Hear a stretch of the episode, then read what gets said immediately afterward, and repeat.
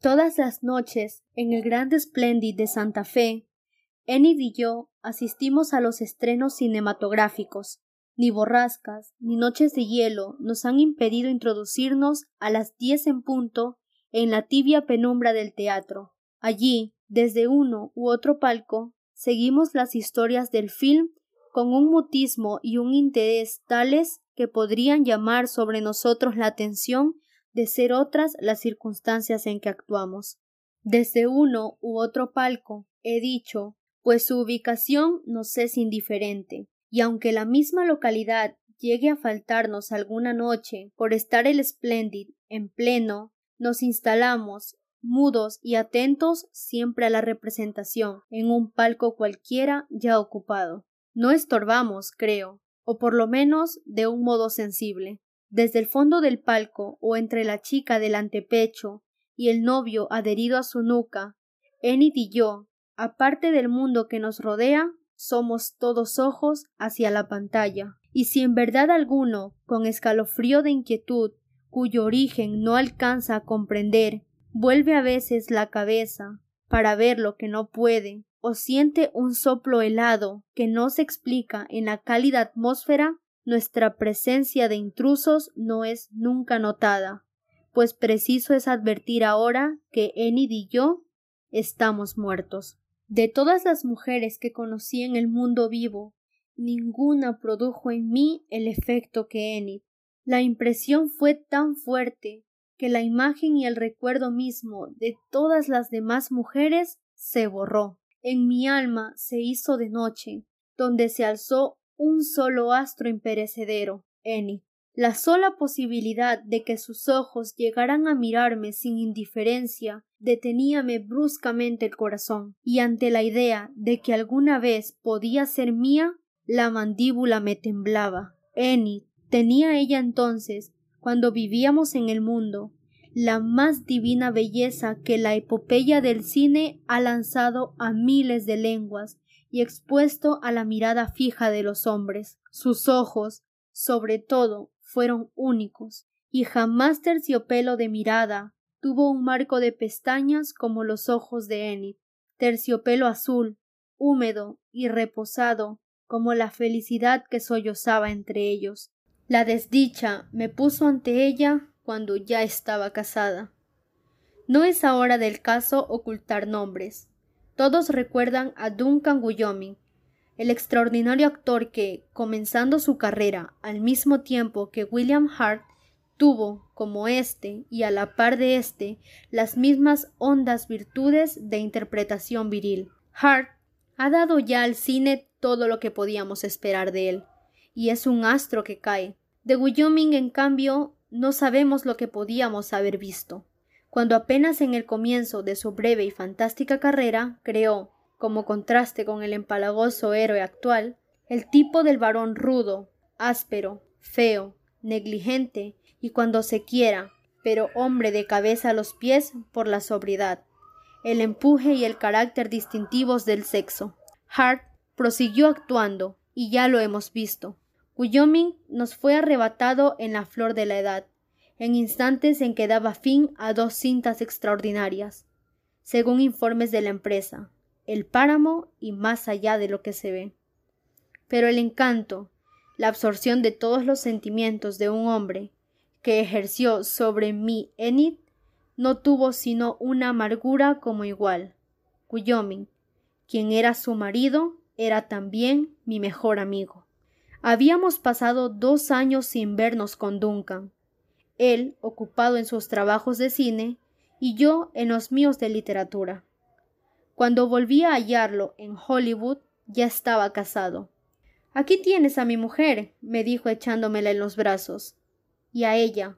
Apriétalo bien, porque no tendrás un amigo como Grant, y bésalo si quieres. No me besó, pero al contacto con su melena en mi cuello, sentí en el escalofrío de todos mis nervios que jamás podría yo ser un hermano para aquella mujer. Vivimos dos meses juntos en el Canadá, y no es difícil comprender mi estado de alma respecto a Enid pero ni en una palabra, ni en un movimiento, ni un gesto me vendí ante Wyoming. Solo ella leía en mi mirada, por tranquila que fuera, cuán profundamente la deseaba. Amor, deseo, una y otra cosa eran en mí gemelas, agudas y mezcladas, porque si la deseaba con todas las fuerzas de mi alma incorpórea, la adoraba con todo el torrente de mi sangre substancial. Duncan no lo veía. ¿Cómo podía verlo? A la entrada del invierno regresamos a Hollywood, y Wyoming cayó entonces con el ataque de gripe que debía costarle la vida. Dejaba a su viuda con fortuna y sin hijos, pero no estaba tranquilo por la soledad en que quedaba su mujer. No es la situación económica, me decía, sino el desamparo moral y en este infierno del cine. En el momento de morir, bajándonos a su mujer y a mí hasta la almohada y con voz ya difícil, confíate a Grant, Enid. Mientras lo tengas a él, no temas nada. Y tú, viejo amigo, vela por ella, sé su hermano. No, no prometas. Ahora puedo ya pasar al otro lado. Nada de nuevo en el dolor de Enid y el mío. A los siete días regresábamos al Canadá, a la misma choza estival que un mes antes nos había visto a los tres cenar ante la carpa. Como entonces, Enid miraba ahora el fuego, achuchada por el sereno glacial, mientras yo, de pie, la contemplaba, y Duncan no estaba más. Debo decirlo, en la muerte de Wyoming yo no vi sino la liberación de la terrible águila enjaulada en nuestro corazón, que es el deseo de una mujer a nuestro lado que no se puede tocar. Yo había sido el mejor amigo de Wyoming, y mientras él vivió, el águila no deseó su sangre, se alimentó, la alimenté, con la mía propia. Pero entre él y yo se había levantado algo más consistente que una sombra. Su mujer fue, mientras él vivió, y lo hubiera sido eternamente, intangible para mí. Pero él había muerto. No podía Wyoming exigirme el sacrificio de la vida que en él acababa de fracasar. Y Enid era mi vida, mi porvenir, mi aliento y mi ansia de vivir, que nadie, ni Duncan, mi amigo íntimo, pero muerto, podría negarme. Vela por ella, sí, más dándole lo que él le había restado al perder su turno, la adoración de una vida entera consagrada a ella. Durante dos meses, a su lado de día y de noche, Velé por ella como un hermano, pero al tercero caí a sus pies. Enid me miró inmóvil. Seguramente subieron a su memoria los últimos instantes de Wyoming, porque me rechazó violentamente, pero yo no quité la cabeza de su falda. Te amo, Enid, le dije. Sin ti me muero. Tú, Guillermo, murmuró ella. Es horrible oírte decir esto. Todo lo que quieras, repliqué, pero te amo intensamente. Cállate, cállate, y te he amado siempre, ya lo sabes. No, no sé. Sí, lo sabes. Enid me apartaba siempre, y yo resistía con la cabeza entre sus rodillas. Dime que lo sabías. No, cállate. Estamos profanando. Dime que lo sabías. Guillermo. Dime solamente que sabías que siempre te he querido. Sus brazos se rindieron cansados y yo levanté la cabeza. Encontré sus ojos un instante, un solo instante, antes que Enid se doblegara a llorar sobre sus propias rodillas. La dejé sola, y cuando una hora después volví a entrar, blanco de nieve, nadie hubiera sospechado, al ver nuestro simulado y tranquilo afecto de todos los días, que acabábamos de tender hasta hacerlas sangrar las cuerdas de nuestros corazones, porque en la alianza de Enid y Wyoming no había habido nunca amor. Faltole siempre una llamarada de insensatez, extravío, injusticia, la llama de pasión que quema la moral entera de un hombre y abraza a la mujer en largos sollozos de fuego. Enid había querido a su esposo, nada más, y lo había querido, nada más que querido ante mí, que era la cálida sombra de su corazón, donde ardía lo que no le llegaba de Wyoming, y donde ella sabía iba a refugiarse todo lo que de ella no alcanzaba hasta él. La muerte, luego, dejando un hueco que yo debía llenar con el afecto de un hermano, de hermano a ella, Enid, que era mi sola sed de dicha en el inmenso mundo. A los tres días de la escena que acabo de relatar, regresamos a Hollywood, y un mes más tarde se repetía exactamente la situación. Yo de nuevo a los pies de Enid, con la cabeza en sus rodillas y ella queriendo evitarlo. Te amo cada día más, Enid. Guillermo, dime que algún día me querrás. No. Dime solamente que estás convencida de cuánto te amo. No. Dímelo.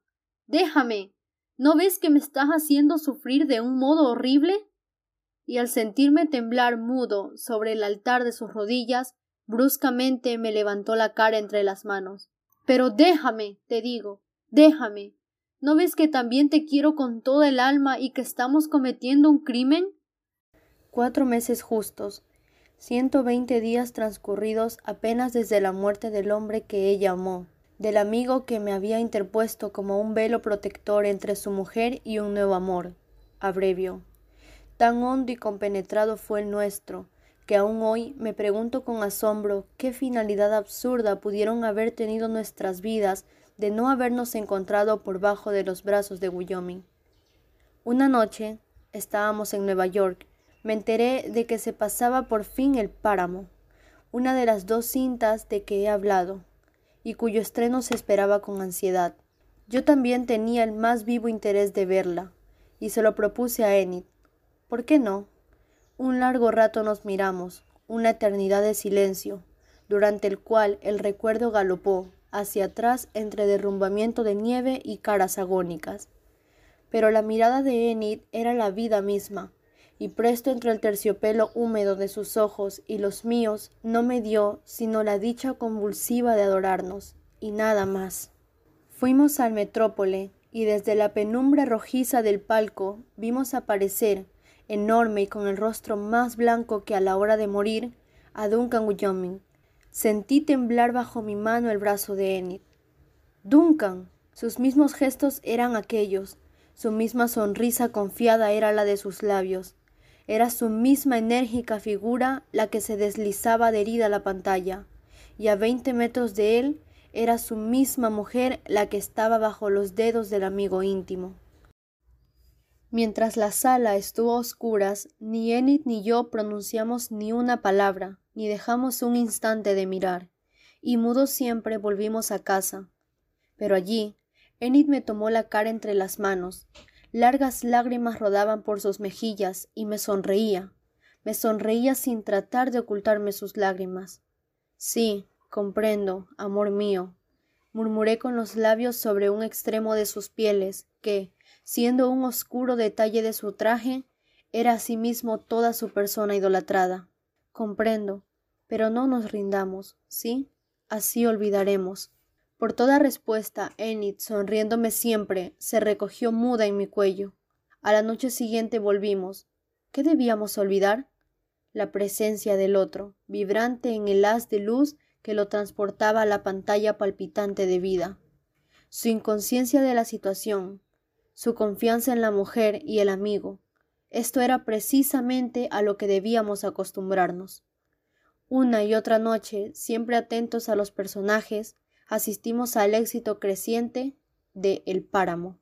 La actuación de Wyoming era sobresaliente y se desarrollaba en un drama de brutal energía, una pequeña parte en los bosques del Canadá y el resto en la misma Nueva York. La situación central constituía la una escena en que Wyoming, herido en la lucha con un hombre, tiene bruscamente la revelación del amor de su mujer a ese hombre, a quien él acaba de matar por motivos apartes de este amor. Wyoming acababa de atarse un pañuelo a la frente, y tendido en el diván, jadeando aún de fatiga, asistía a la desesperación de su mujer sobre el cadáver del amante. Pocas veces la revelación del derrumbe, la desolación y el odio han subido al rostro humano con más violenta claridad que en esa circunstancia a los ojos de Wyoming. La dirección del film había exprimido hasta la tortura aquel prodigio de expresión, y la escena se sostenía un infinito número de segundos, cuando uno solo bastaba para mostrar al rojo blanco la crisis de un corazón en aquel estado. Enid y yo, juntos e inmóviles en la oscuridad, admirábamos como nadie al muerto amigo, cuyas pestañas nos tocaban casi cuando Wyoming venía desde el fondo a llenar él solo la pantalla. Y al alejarse de nuevo a la escena del conjunto, la sala entera parecía estirarse en perspectiva. Y Enid y yo, con un ligero vértigo por este juego, sentíamos aún el roce de los cabellos de Duncan que habían llegado a rozarnos. ¿Por qué continuábamos yendo al metrópole? ¿Qué desviación de nuestras conciencias nos llevaban allá noche a noche a empapar en sangre nuestro amor inmaculado? ¿Qué presagio nos arrastraba como a sonámbulos ante una acusación alucinante que no se dirigía a nosotros, puesto que a los ojos de Wyoming estaban vueltos a otro lado? ¿A dónde miraban? No sé a dónde, a un palco cualquiera de nuestra izquierda. Pero una noche noté, lo sentí en la raíz de los cabellos, que los ojos se estaban volviendo hacia nosotros. Enid debió de notarlo también, porque sentí bajo mi mano la honda sacudida de sus hombros. Hay leyes naturales, principios físicos que nos enseñan cuán fría magia es esa de los espectros fotográficos danzando en la pantalla, remendando hasta en los más íntimos detalles una vida que se perdió. Esa alucinación en blanco y negro es sólo la persistencia helada de un instante, el relieve inmutable de un segundo vital. Más fácil nos sería ver a nuestro lado a un muerto que deja la tumba para acompañarnos que percibir el más leve cambio en el rastro lívido de un film. Perfectamente, pero a despecho de las leyes y los principios, Wyoming nos estaba viendo. Si para la sala El páramo era una ficción novelesca, y Wyoming vivía solo por una ironía de la luz. Si no era más que un frente eléctrico de láminas sin costados ni fondo, para nosotros, Wyoming, Enid y yo, la escena filmada vivía flagrante, pero no en la pantalla, sino en un palco, donde nuestro amor sin culpa se transformaba en una monstruosa infidelidad ante el marido vivo. ¿Farsa de actor? ¿Odio fingido por Duncan ante aquel cuadro de El páramo? No. Allí estaba la brutal revelación, la tierna esposa y el amigo íntimo en la sala de espectáculos, riéndose, con las cabezas juntas de la confianza depositada en ellos. Pero no nos reíamos, porque noche a noche, palco tras palco, la mirada se iba volviendo cada vez más a nosotros. Falta un poco aún, me decía yo. Mañana será, pensaba Enid. Mientras el metrópole ardía de luz, el mundo real de las leyes físicas se apoderaba de nosotros, y respirábamos profundamente. Pero en la brusca cesación de la luz, que como un golpe sentíamos dolorosamente en los nervios, el drama espectral nos cogía otra vez. A mil leguas de Nueva York, encajonado bajo tierra, estaba tendido sin ojos Duncan Wyoming. Mas su sorpresa ante el frenético olvido de Enid su ira y su venganza estaban vivas allí, encendiendo el rastro químico de Wyoming, moviéndose en sus ojos vivos, que acababan, por fin, de fijarse en los nuestros. Enid ahogó un grito y se abrazó desesperada a mí. Guillermo. Cállate, por favor. Es que ahora acaba de bajar una pierna del diván. Sentí que la piel de la espalda se me erizaba, y miré, con lentitud de fiera y los ojos clavados en nosotros, Wyoming se incorporaba del diván. Enid y yo lo vimos levantarse, avanzar hacia nosotros desde el fondo de la escena, llegar al monstruoso primer plano. Un fulgor deslumbrante nos cegó, a tiempo que Enid lanzaba un grito. La cinta acababa de quemarse. Mas en la sala iluminada las cabezas todas estaban vueltas a nosotros, algunos se incorporaron en el asiento a ver lo que pasaba. La señora está enferma, parece una muerta, dijo alguno en la platea.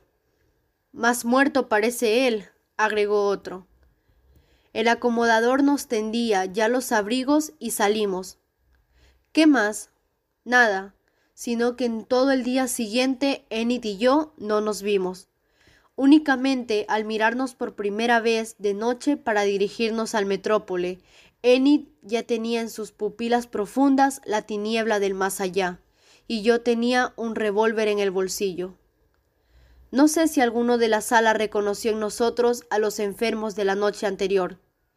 La luz se apagó, se encendió y tornó a apagarse, sin que lograra reposarse una sola idea normal en el cerebro de Guillermo Grant, y sin que los dedos crispados de este hombre abandonaran un instante el gatillo.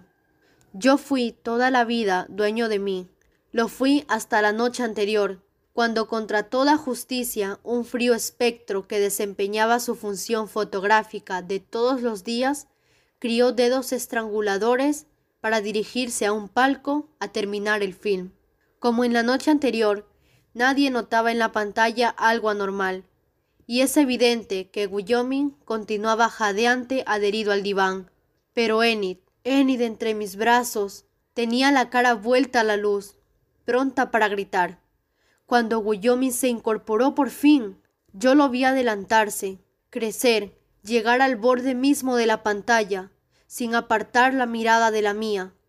Lo vi desprenderse, venir hacia nosotros en el haz de luz, venir en el aire por sobre las cabezas de la platea, alzándose, llegar hasta nosotros con la cabeza vendada. Lo vi extender las zarpas de sus dedos, a tiempo que Enid lanzaba un horrible alarido, de esos en que con una cuerda vocal se ha rasgado la razón entera, e hice fuego. No puedo decir qué pasó en el primer instante, pero en pos de los primeros momentos de confusión y de humo, me vi con el cuerpo colgado fuera del antepecho, muerto. Desde el instante en que Guillaumin se había incorporado en el diván, dirigí el cañón del revólver a su cabeza. Lo recuerdo con toda nitidez. Y era yo quien había recibido la bala en la sien. Estoy completamente seguro de que quise dirigir el arma contra Duncan, solamente que, creyendo apuntar al asesino, en realidad apuntaba contra mí mismo. Fue un error, una simple equivocación, nada más, pero que me costó la vida. Tres días después, Enid quedaba a su vez desalojada de este mundo, y aquí concluye nuestro idilio. Pero no ha concluido aún. No son suficientes un tiro y un espectro para desvanecer un amor como el nuestro. Más allá de la muerte, de la vida y sus rencores, Enid y yo nos hemos encontrado. Invisibles dentro del mundo vivo, Enid y yo estamos siempre juntos, esperando el anuncio de otro estreno cinematográfico. Hemos recorrido el mundo. Todo es posible esperar menos que el más leve incidente de un film pase inadvertido a nuestros ojos. No hemos vuelto a ver más el páramo. La actuación de Guillaumin en él no puede ya depararnos sorpresas, fuera de las que tan dolorosamente pagamos. Ahora, nuestra esperanza está puesta en más allá de lo que se ve. Desde hace siete años, la empresa filmadora anuncia su estreno, y hace siete años que Enid y yo esperamos. Duncan es su protagonista, pero no estaremos más en el palco, por lo menos en las condiciones en que fuimos vencidos. En las presentes circunstancias, Duncan puede cometer un error que nos permite entrar de nuevo en el mundo visible. Enid y yo ocupamos ahora, en la niebla invisible de lo incorpóreo, el sitio privilegiado de acecho que fue toda la fuerza de Guillaumin en el drama anterior. Si sus celos persisten todavía, si se equivoca al vernos y hace en la tumba el menor movimiento hacia afuera, nosotros nos aprovecharemos. La cortina que separa la vida de la muerte no se ha descorrido únicamente en su favor, y el camino está entreabierto. Entre la nada que ha disuelto lo que fue Guillaumin y su eléctrica resurrección queda un espacio vacío. Al más leve movimiento que efectúe el actor, apenas se desprenda de la pantalla, Enid y yo nos deslizaremos como por una fisura en el tenebroso corredor. Pero no seguiremos el camino hacia el sepulcro de Guillaumin, iremos hacia la vida, entraremos en ella de nuevo, y es el mundo cálido del que estamos expulsados, el amor tangible y vibrante en cada sentido humano, lo que nos espera entonces a Enid y a mí. Dentro de un mes o de un año, ello llegará. Solo nos inquieta la posibilidad de que más allá de lo que se ve, se estrene bajo otro nombre, como es costumbre en esta ciudad. Para evitarlo, no perdemos un estreno, Noche a noche entramos a las 10 en punto en el Grand Splendid, donde nos instalamos en un palco vacío o ya ocupado, indiferentemente.